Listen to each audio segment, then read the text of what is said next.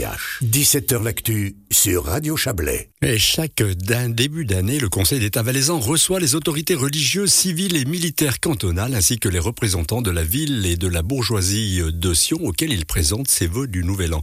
La cérémonie a eu lieu ce matin aux Arsenaux à Sion. Nous n'y étions pas, mais nous avons pu joindre dans la journée le président du Conseil d'État valaisan, Roberto Schmitt, et nous lui avons demandé ce qu'il souhaite aux Valaisannes et aux Valaisans en ce début d'année 2023. Ouais, je crois, tout d'abord, il faut euh, souhaiter sûrement de succès, de la santé, ce qui est le plus important, de joie, de bonheur, aussi beaucoup de, de plaisir partagé, magnifique rencontre. Mais je crois aussi, dans ces temps qui changent tellement, je crois qu'il faut aussi euh, souhaiter de la force et de la créativité aussi, peut-être le, courage du changement, parce que ça c'est important.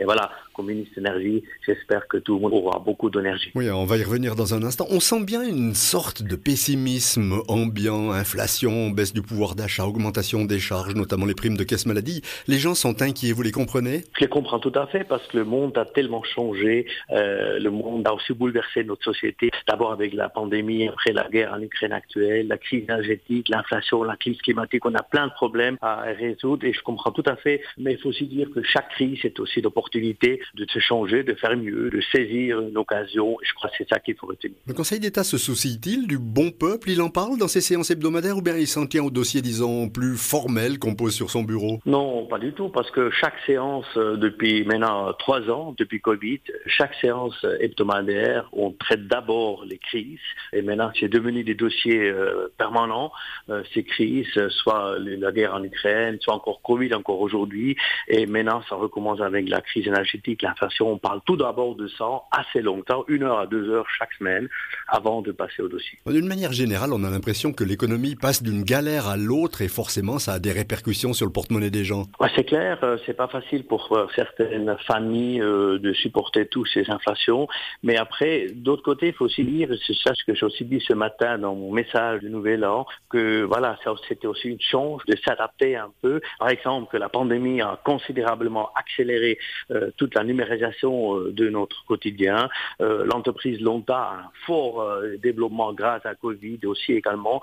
Après, on a, on a aussi l'approvisionnement énergétique, ça donne quand même la, motivation pour les entreprises de changer, ça accélère même euh, le tournant énergétique. Euh, je sens aussi que la population est beaucoup plus sensible à toutes les problématiques climatiques et autres. Alors il y a aussi des aspects positifs dans toutes ces crises. Vous êtes le ministre chargé de l'énergie. Tiens, la pénurie d'énergie, on n'a pas le diable sur la muraille finalement. Ça a l'air de plutôt bien se passer pour le moment. Pour le moment, ça, ça s'est calmé un peu parce qu'on a maintenant bien pu remplir euh, nos réserves de gaz en printemps. On avait maintenant un hiver quasiment tiède, on a, euh, peu, peu du chauffé pour le moment, on a les barrages qui sont remplis. je pense euh, que cet hiver, on aura encore de la chance.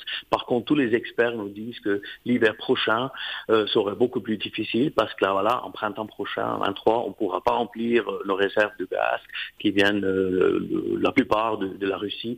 Alors, je pense on doit trouver des solutions pour l'hiver 23-24.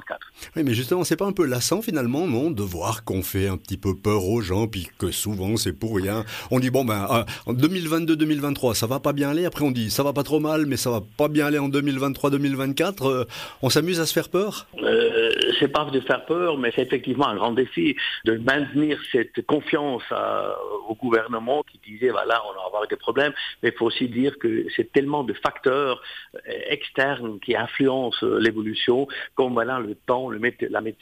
Alors c'est compréhensible que voilà tout à coup, on a moins de problèmes qu'on a pensé. Mais si on voit toute l'organisation de crise qu'ils ont mis en place sur le plan national, sur le plan des cantons, des communes pendant ces derniers mois, c'est la preuve que vraiment on, se posait effectivement et concrètement des questions. Qu'est-ce qui va se passer l'hiver prochain? Sinon, on n'aurait pas fait tout ce boulot. Mais maintenant, heureusement, ça tourne dans une bonne direction. Mais il faut effectivement euh, se préparer, optimiser notre organisation, euh, nos mesures pour l'année prochaine. Bon, Roberto Le Valais d'aujourd'hui, vous le voyez comment? C'est un canton moderne ou qui est en train de le devenir un peu plus? C'est un canton très moderne, un canton très innovant. Si je vois le développement qu'on a fait de manière économique, euh, comme la LONSA, comme j'ai cité, mais aussi énergie-polisation dans les domaines de la recherche, de l'innovation, formation, je crois qu'on est un, canton en pleine mutation dans le bon sens.